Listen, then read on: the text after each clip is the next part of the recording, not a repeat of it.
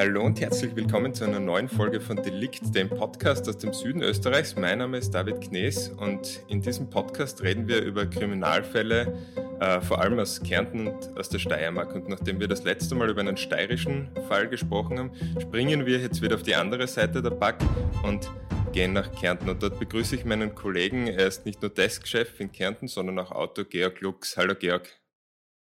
Hallo, ich muss dich gleich korrigieren. Äh, wir bleiben in der Steiermark. Wir bewegen uns direkt an der Grenze. Wir springen hin und her, äh, so meterweise zwischen Kärnten und der Steiermark mit diesem Fall. Ah, okay. Ja, dann passt er umso besser, ähm, wenn, er, wenn er beide Das ist ein gelungenes Beispiel für Kooperation zwischen Kärnten und steirischen Kriminalisten.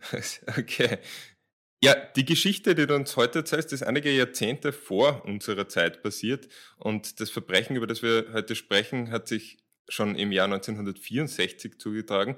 Und erzählenswert ist aber neben dem Fall selbst auch, wie du darauf gestoßen bist.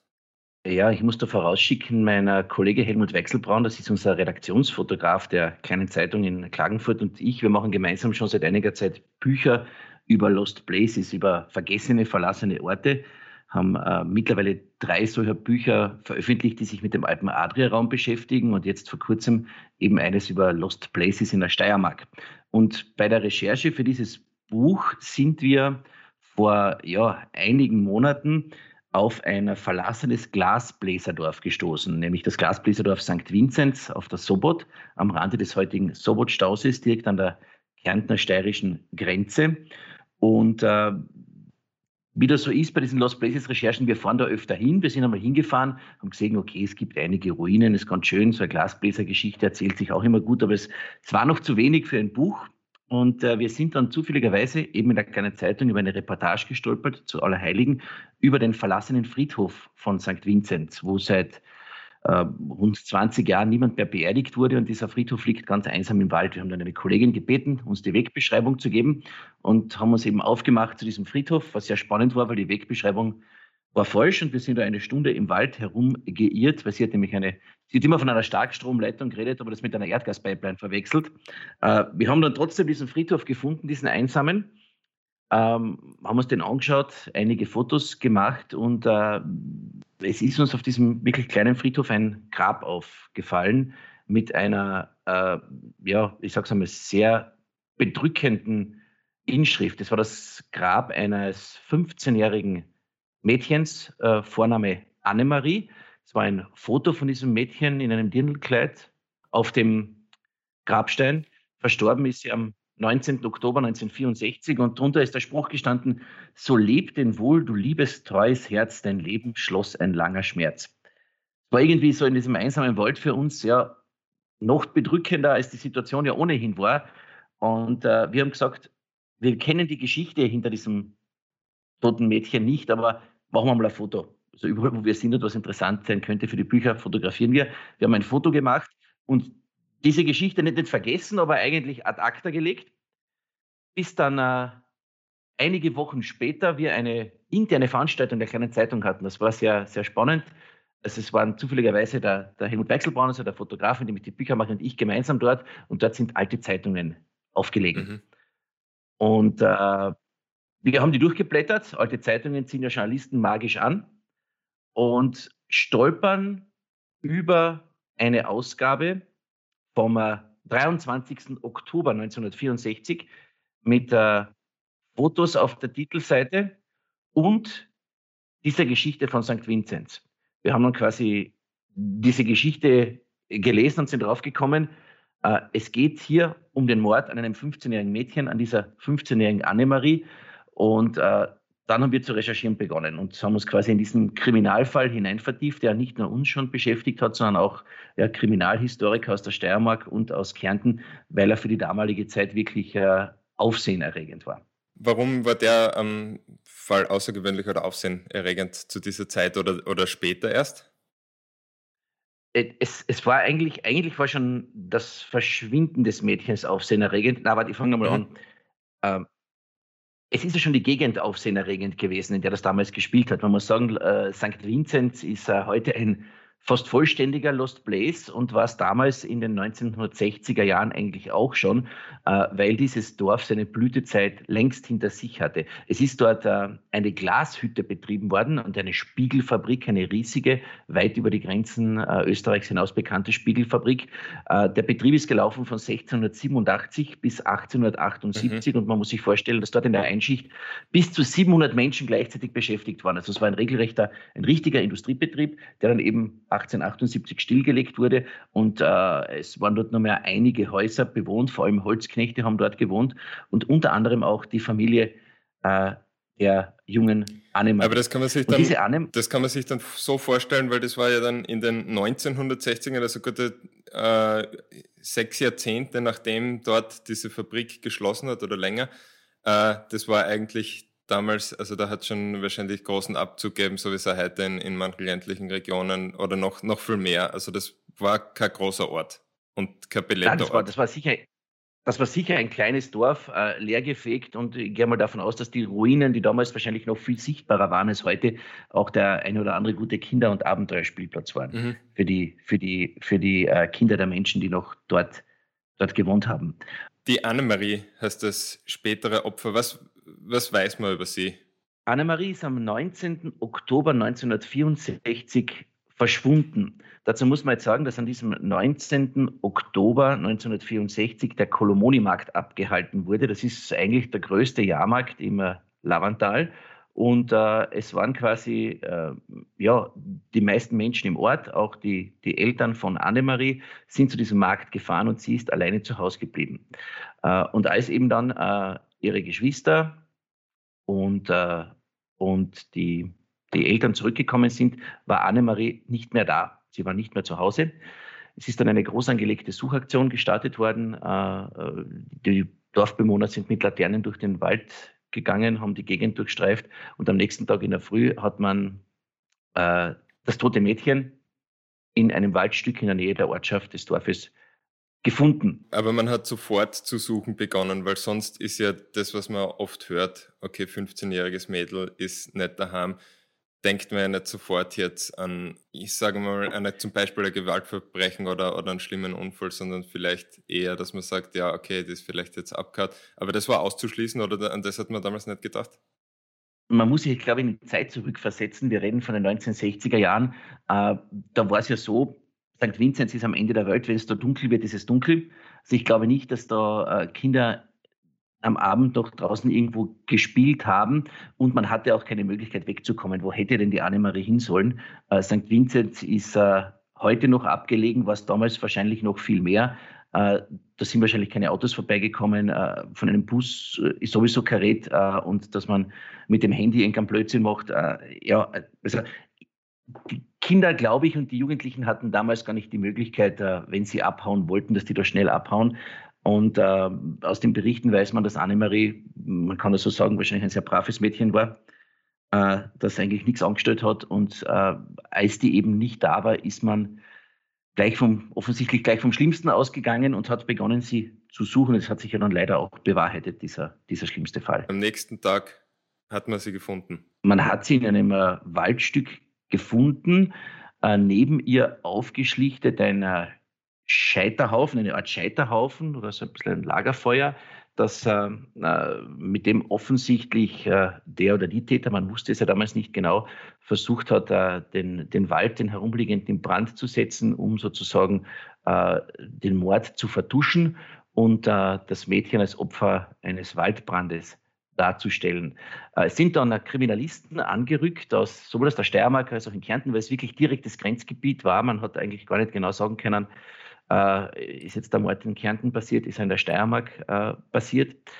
Und man hat mit umfangreichen Ermittlungen begonnen. Die wahrscheinlichste Variante, von der man ausgegangen ist, auch damals in der Bevölkerung, war zuerst die, dass Annemarie Wilderer überrascht hat. Also die Obduktion mhm. hat ja ergeben, dass sie mit zwei Schüssen aus einer Pistole getötet wurde. Und man hat dann auf Wilderer getippt. Man hat äh, gewusst, es sind in der Gegend immer wieder Wilderer unterwegs. Und es war eben die naheliegendste Vermutung, dass äh, das Mädchen Wilderer auf frischer Tat ertappt hat. Und dabei ist es zu diesem Mord gekommen. In, in diesem Fall waren es aber keine Wilderer. Also es hat sich, äh, man hat einige Männer verhört, verhaftet, aber natürlich auch im, äh, im Umfeld von Annemarie recherchiert. Äh, man hat dann äh, ja, mehrere Personen aus ihrer Familie, Nachbarn befragt und ist dann auf einen äh, Mann gestoßen oder auf Hinweise zu einem Mann aus der unmittelbaren Nachbarschaft. Das war ein äh, damals 28-jähriger Mann äh, mit äh, einer körperlichen Behinderung, sehr, sehr klein gewachsen und er hatte einen Klumpfuß, heißt das heute noch äh, medizinisch, und einen äh, gelähmten Arm. Und diesem Mann hat Annemarie immer wieder als Kind und dann auch als Jugendliche geholfen, war mit ihm ein bisschen unterwegs. Und diesen Mann hat man dann äh, ja, quasi befragt. Das hat sich bei der Befragung rasch herausgestellt, dass er der Mörder war. Er hat diesen Mord äh, zugegeben und äh, das Motiv war, und hat es damals auch in der Zeitung so geschrieben, verschmähte Liebe. Mhm. Er wollte von Annemarie mehr, sie wollte nichts, sie wollte nur Freundschaft und er hat quasi diese, diese Zurückweisung durch die 15-Jährige, in die er verliebt war, eben nicht ertragen. Äh, kannst du ein bisschen was sagen zur Dynamik zwischen dem ähm, späteren Täter und der Annemarie im Dorf? Wie war das? Also haben sich die gut gekannt? In welcher Beziehung standen die davor, dass er sich überhaupt verliebt hatten sie? Die haben sich natürlich gut gekannt. Sie waren ja quasi Nachbarn in diesem kleinen Dorf. Und äh, man berichtet, dass äh, Annemarie im Unterschied zu anderen Kindern den äh, späteren Täter nie verspottet hat. Das heißt, sie ist immer nett zu ihm gewesen, hat ihm auch teilweise geholfen. Er war ja beeinträchtigt mhm. am Fuß und dann an der Hand. Sind bei einfachen Tätigkeiten ist ihm zur Hand gegangen. Und daraus dürfte dann eben diese, diese Beziehung entstanden sein. Also sie hat ihm geholfen, er hat daraus mehr abgeleitet oder eine Beziehung entwickelt oder aufgebaut, äh, die zu Liebe wurde, so dass er sie dann tatsächlich heiraten wollte. Mhm. Also ihr quasi sehr faires und korrektes Verhalten im Unterschied zu anderen Kindern, die ihn wahrscheinlich gehänselt haben oder, oder gemobbt, würde man heute sagen, für ein Problem, für das er nichts kann, hat sie ihm eben Zuwendung gegeben, war ihm gegenüber nett, hat ihm geholfen und dann kann man es ich meine, das kann man jetzt nur vermuten, aber dass das eben er missverstanden hat, dass, als ja, Zuneigung romantischer es, Natur. Ja, es kann sein, dass es äh, missverstanden hat, dass es zunächst missverstanden hat und dass äh, dann natürlich diese Zurückweisung eben der einen Person, die ihn, die sich um ihn gekümmert hat und die ihn nicht verspottet hat, dass die für ihn noch viel, viel schlimmer wäre, als wenn ihn jemand anderer zurückgewiesen hätte. Also es ist jetzt nur eine reine Vermutung von mir, aber dass das vielleicht mit Auslöser dieser Tat war. Mhm weil er ist ja vorher auch nie aufgefallen durch ähm, irgendwelche Gewalttätigkeiten oder irgendetwas, dass einfach diese Zurückweisung dann äh, der Auslöser war. Mhm. Der Täter hat sich, um seine Tat zu verschleiern, übrigens auch noch an der Suchaktion in der Nacht beteiligt. Also er hat äh, verzweifelt nach Annemarie gesucht und äh, im Verhör dann auch später zugegeben, dass er tatsächlich schon äh, Heiratspläne geschmiedet hat. Aber weil eben all dies nicht erwidert wurde von Annemarie, hat er sie, als niemand anderer da war, in den Wald gelockt, wahrscheinlich ihr dort noch einmal die Heiratspläne geschildert. Der Vorwand war, wie er sie in den Wald gelockt hat, dass er dort mit ihr gemeinsam Fische fangen will im Bach und sie braten. Und er hat sie dann aber bei dieser Feuerstelle, dieser Scheiterhaufen und Anführungszeichen, dieses Lagerfeuer, wo sie wahrscheinlich noch das äh, Feuer zusammengetragen hat, von hinten erschossen. Aus einer mitgebrachten Pistole, die ihm gehört hat, hat er damals zwei Schüsse abgegeben. Man vermutet, dass die Jugendliche sofort tot war. Mhm. Und war das irgendwie absehbar? Also was war seine Rolle im, im, in diesem sehr kleinen Dorf, wird ja jeder jeden gekannt haben?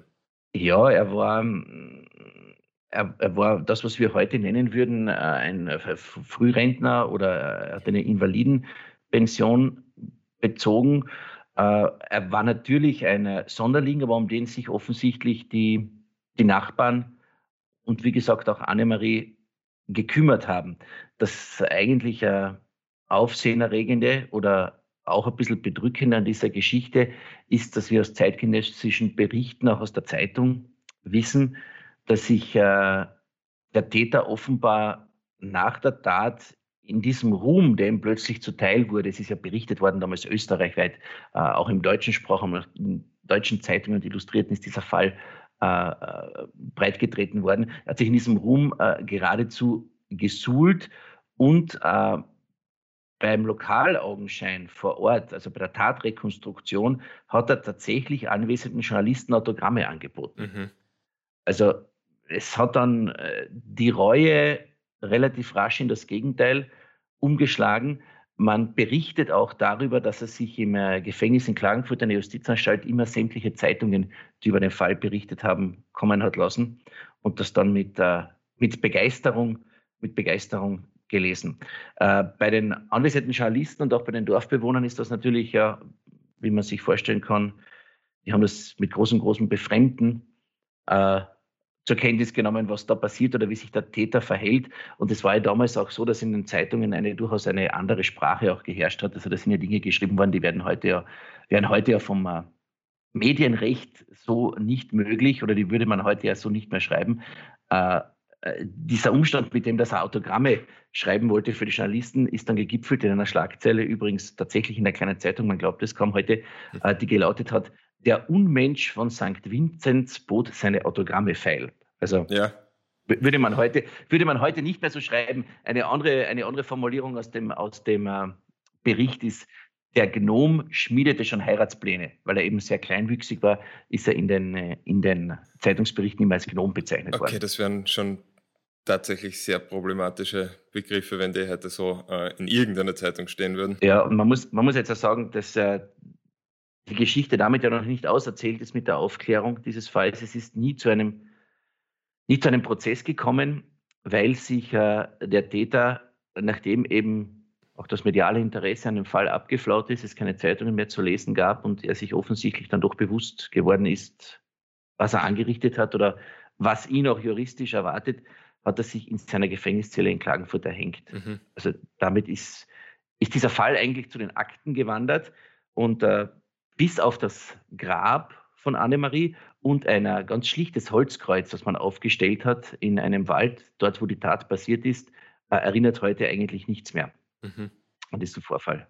Wie ging es mit dem Dorf weiter? Waren das tatsächlich schon die letzten Bewohner, in deren Umfeld sich dieses Ver Verbrechen zugetragen hat? Warum ist das zu einer Ruine verfallen, zu einem Lost Place worden? Ja, diese, die berühmte Glashütte von St. Vinzenz war schon seit 1878 nicht mehr in Betrieb. Und äh, wie du vorher schon gesagt hast, äh, das war ein klassisches Abwanderungsgebiet. Es gab dort ja auch keine Arbeit, außer man hat als, als Holzknecht äh, gearbeitet.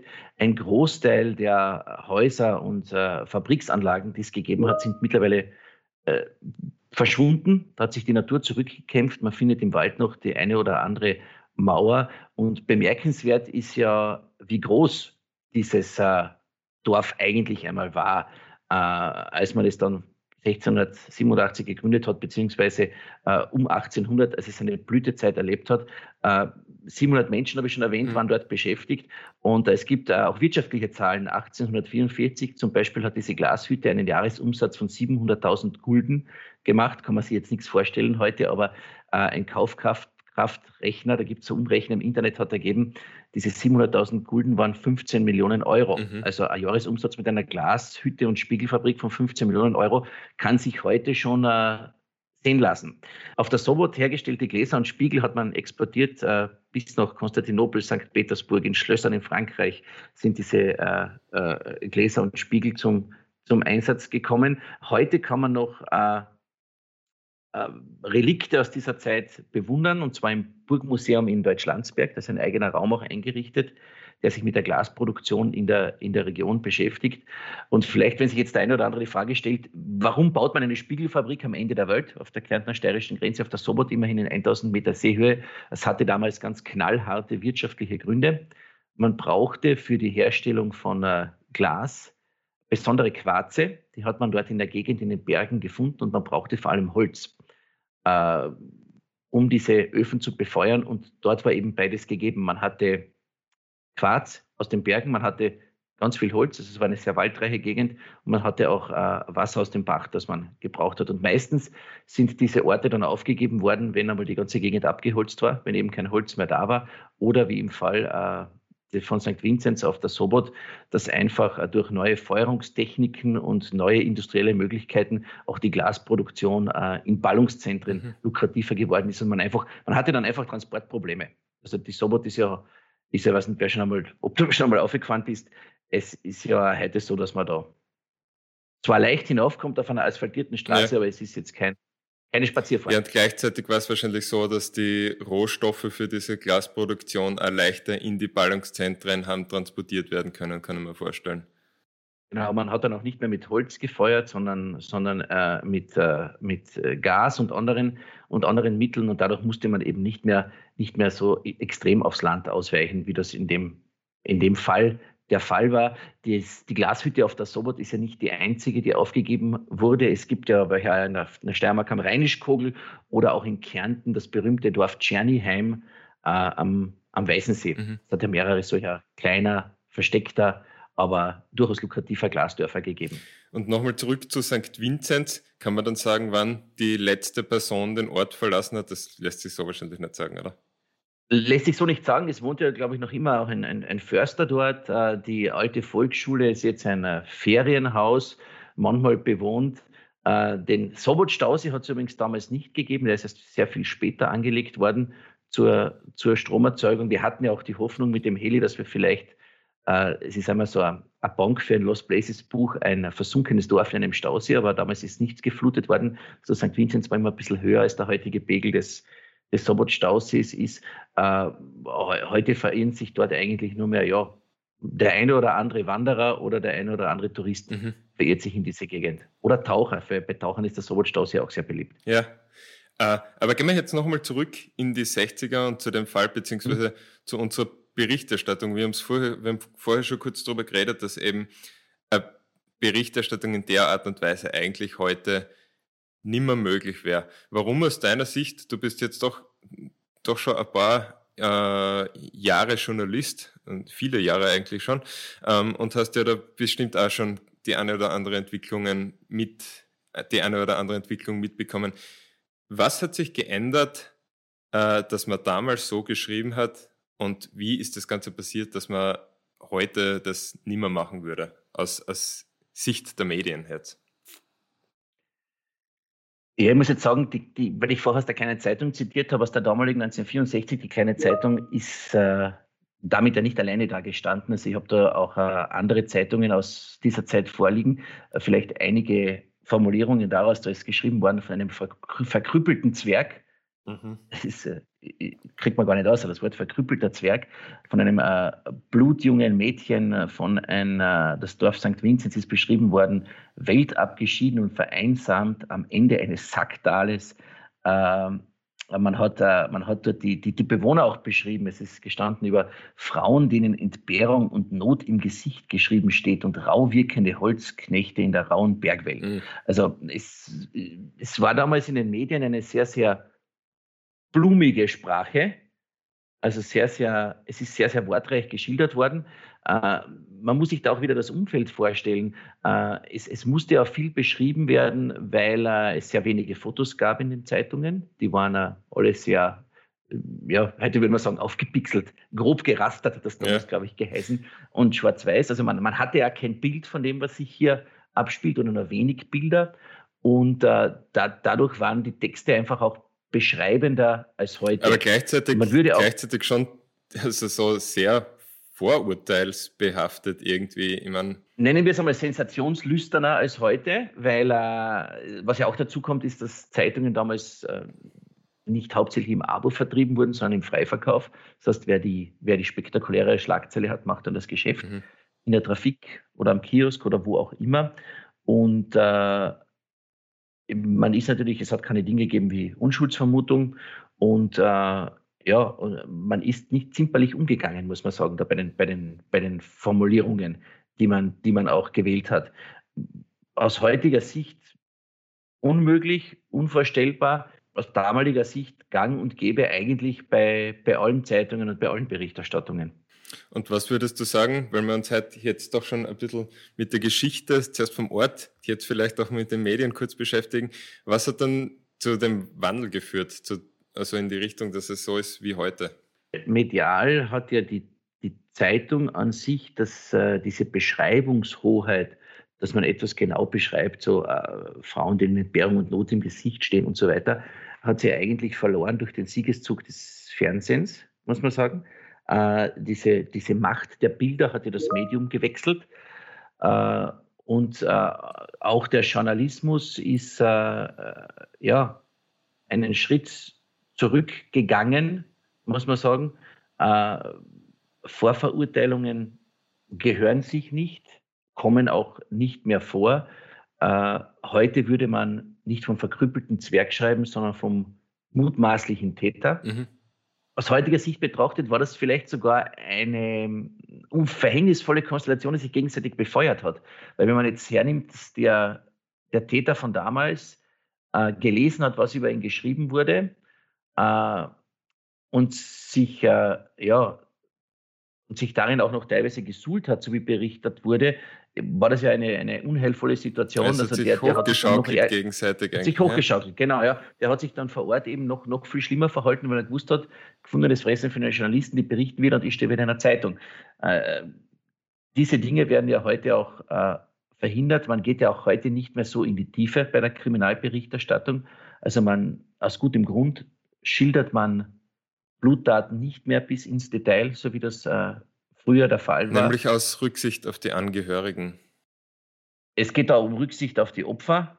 Äh, es geht um einen Opferschutz. Es geht aber auch, muss man ganz klar sagen, um, um, um das Unterbinden von Voyeurismus. Und äh, will jetzt nicht so weit gehen, dass man sagt, man, man, man will der Nachahmer anlocken, aber man will ja keine Gebrauchsanleitung für irgendwas bieten. Und solche Sachen sind passiert, wahrscheinlich. Also Trittbrettfahrer, das weiß man ja. Ja, also in der damaligen Zeit ganz, ganz, ganz sicher. In, in diesem Fall glaube ich nicht, weil der schon so, so extrem speziell war und sich auf einer persönlichen Ebene abgespielt hat. Es ist halt, äh, auch dieser Fall zeigt wieder, dass wenn es irgendwann einmal zu Gewaltverbrechen kommt, zu schlimmen Taten, sind die Täter meistens im Umfeld zu finden äh, auch da wird jetzt wahrscheinlich ein Kriminalpsychologe sagen, äh, hoher emotionaler Zusammenhang oder hohes emotionales Motiv, weil der Täter das Mädchen sogar heiraten wollte oder verliebt war äh, und offenbar zurückgewiesen oder enttäuscht. Also ähm, deswegen sind ja andere, andere Kriminalfälle, wo es eben nicht um so etwas geht, heute, heute umso spektakulärer. Also ich denke da an die berühmte Frauenbande von Villach, wo er rein aus Habgier gemordet wurde und nicht aus emotionalen Gründen. Mhm. Das, war, das war diese Esoterikerinnenbande. Genau, das waren die, das waren die, das waren die Damen, das waren die Damen, die sich auf, a, auf a, äh, ältere alleinstehende Frauen spezialisiert haben und eine Frau sogar getötet haben, um, um an ihr Erbe zu kommen. Ja, dazu werden wir mal, glaube ich, einen eigenen Podcast machen. Ich glaube, das Urteil ist jetzt noch nicht rechtskräftig das stimmt, der Fall muss neu aufgerollt werden. Das ist der Letztstand, den es da, da gibt, äh, dass aufgrund einiger, einiger Mängel diese Geschichte neu aufgerollt werden muss. Die Haupttäterin ist, soweit ich mich erinnern kann, zu lebenslanger Haft verurteilt worden mhm. in der ersten Instanz. Werden wir dann, wenn es soweit ist, eine eigene Folge dazu machen. Äh, was mir jetzt noch einfällt, weil wir auch gesagt haben, ähm, Unschuldsvermutung war ein kurzes Stichwort mhm. vorher, ist sage ich mal, sehr wichtiger Pfeiler in einem Rechtsstaat, dass jeder so lange unschuldig ist, bis ihm die Schuld bewiesen worden ist.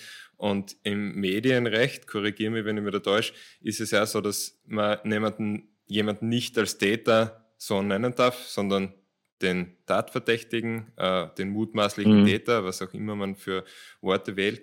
Ist aber nicht überall so. Ähm, USA zum Beispiel wird ein Verdächtiger mit Bild und vollen Namen in der Zeitung abgedruckt. Wie lange war das bei uns also? Also das, das war ja damals offensichtlich der Fall. Oder ähm, wann, wann ist da das Umdenken passiert?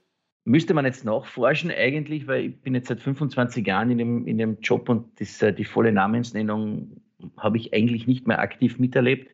Äh, teilweise noch abgekürzte Namen. Heute wird ein äh, mutmaßlicher Täter ja nur mehr dann genannt oder überhaupt gezeigt in der Zeitung, wenn nach ihm gefahndet wird. Mhm. Also wenn es ein offizielles Fahndungsersuchen der Polizei gibt, äh, Fahndungsfotos eines Bankraubes und so weiter, dann wird das, wird das veröffentlicht. Äh, müsste man sich jetzt medienhistorisch beschäftigen damit, was da die, was da die, die, Anlass, die Anlassfälle genau waren. Es war ein, äh, ich sage mal, es war wahrscheinlich ein, ein, ein, ein Prozess. Es ist dann irgendwann einmal, sind aus den Namen abgekürzte Namen geworden, irgendwann einmal waren es dann gar keine Namen, weil irgendwann einmal sind dann die Fotos äh, verpixelt oder mit diesem Balken geschwärzt worden und heute gibt es dann keine Fotos mehr dazu, weil es tut ja auch zur, nichts zur Sache einer Nachricht, wie ein mutmaßlicher Täter eigentlich aussieht. Mhm. Ja, manchmal sieht man dann auch diese in den Gerichtszellen den Täter von hinten zum Beispiel oder eben dann komplett verpixelt, glaube ich. Ja. Genau. Ja, Gerg, vielleicht kannst du mir dann, ähm, wenn wir jetzt zu diesem Fall, glaube ich, haben wir alles besprochen, äh, ein paar Fotos schicken von diesem verlassenen Ort und äh, was es sonst noch für Materialien gibt zu dem Fall für alle, die es interessiert. Ich werde äh, dann dem Artikel, in dem sich dieser Podcast auch befindet, anfügen, wenn du so freundlich wärst. Gerne, und ich werde, ich werde die Wegbeschreibung auch dazu erwähnen, weil es ist jetzt nicht so leicht, diesen, diesen Friedhof zu finden, aber mit ein bisschen gutem Willen und der einen oder anderen richtigen App sollte man ihn finden. Ein bisschen Kondition braucht man, es sind einige Höhenmeter zu bewältigen, weil eine Forststraße ist mit Fahrverbot, aber das gehört ja meistens zu den Lost Places, dass man da auch hinwandern sollte, muss. Ja, dann vielen herzlichen Dank für diesen äh, Ausflug in die Geschichte der Sobot kärntnerisch-steirischen Grenzregion nach St. Vinzenz und diesen spannenden Fall.